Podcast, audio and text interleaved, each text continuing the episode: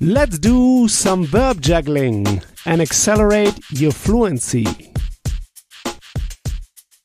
Mitnehmen is to take along or to take with you. Mitnehmen, to take along. How would you say, I take along? Ich nehme mit. You see, it's a separable verb. Mit is a prefix that is separated and kicked to the end. Ich nehme mit. How would you say you take along? Du nimmst mit.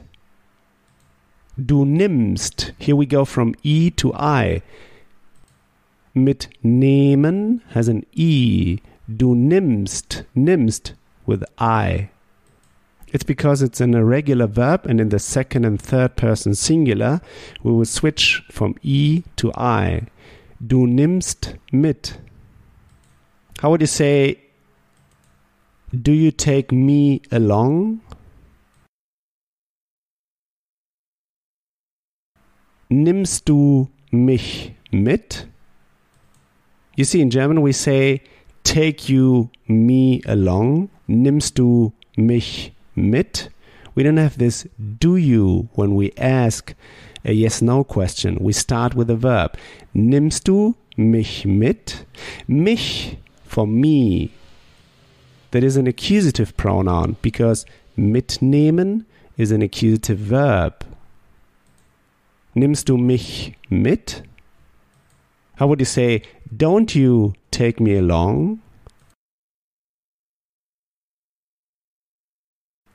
Nimmst du mich nicht mit? How would you say, do you take me along today?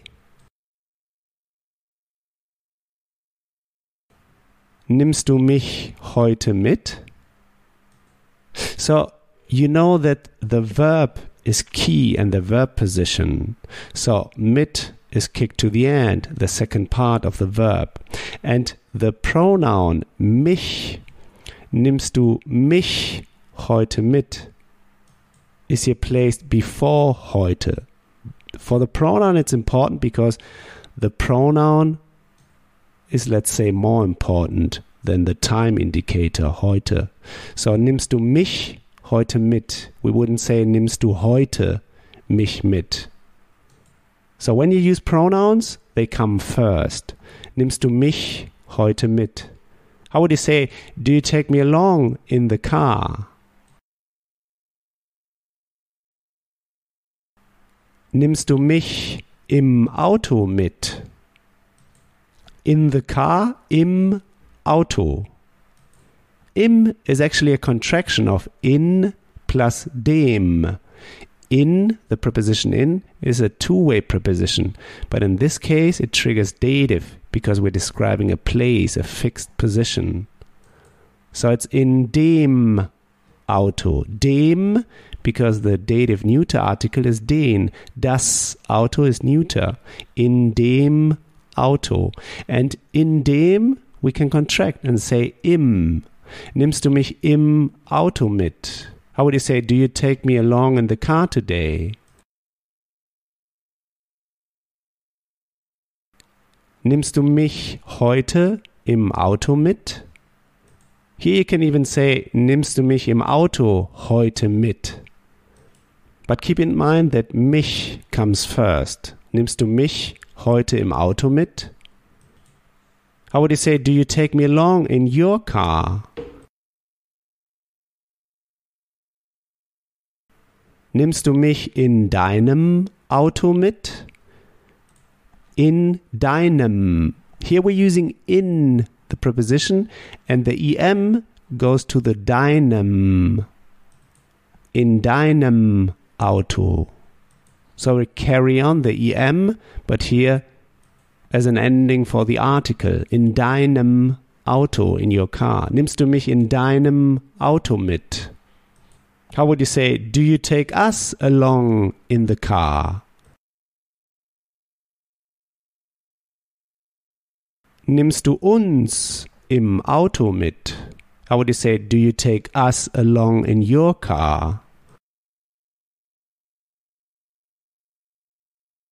Nimmst du uns in deinem Auto mit? How would you say, do you take us in the car today? Nimmst du uns heute im Auto mit? How would you say, do you take us along in your car today? Nimmst du uns in deinem Auto heute mit? How would you say, of course, I take you along? Natürlich nehme ich euch mit. Euch, for you guys. Of course, I take you guys along. Natürlich nehme ich euch mit. And keep in mind, natürlich, first position. Now the verb has to follow in the second position. Natürlich nehme ich. So in German we say, of course, uh, of course, take I. Natürlich nehme ich euch mit. How would say, of course, I take you along in my car? Natürlich nehme ich euch in meinem Auto mit. How would say, of course, I take you along in the car? Natürlich nehme ich euch im Auto mit. How would you say in the past? I've taken you along. Ich habe dich mitgenommen. So, mitgenommen is the participle, one word. Since it is separable, the GE slips in between. Mitgenommen, mitgenommen. Ich habe dich mitgenommen. How would you say, you have taken, you have taken me along? Du hast mich mitgenommen.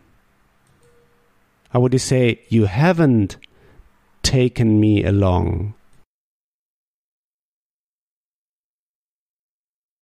Du hast mich nicht mitgenommen.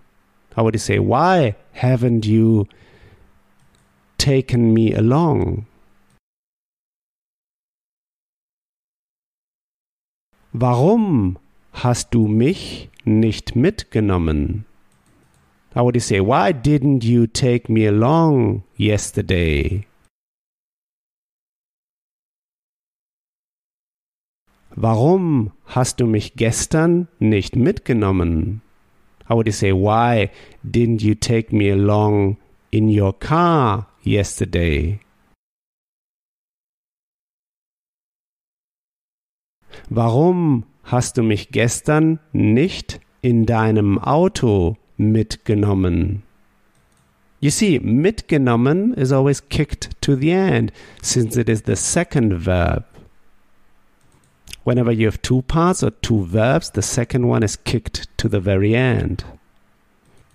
Great! Next time we'll go through the verb wegnehmen, to take away. Wegnehmen, to take away. Like when you take away something from someone. So here's what I want you to do now. Take this verb now and juggle it around. Build just three simple sentences, saying them out loud. Just three simple sentences. This will take you just one minute. In the next episode, you'll hear my take on this verb. So talk to you soon. Bis bald. If you want to get the script and translation of the key sample sentences I use in each podcast lesson, just head over to herrprofessor.com slash podcast and sign up to my newsletter at the top of the page. And in order to receive my emails, make sure to confirm your subscription in the first email I sent you. In each email, I will add the link to the podcast lesson and all the key sample sentences I use. Talk to you soon. Bis bald.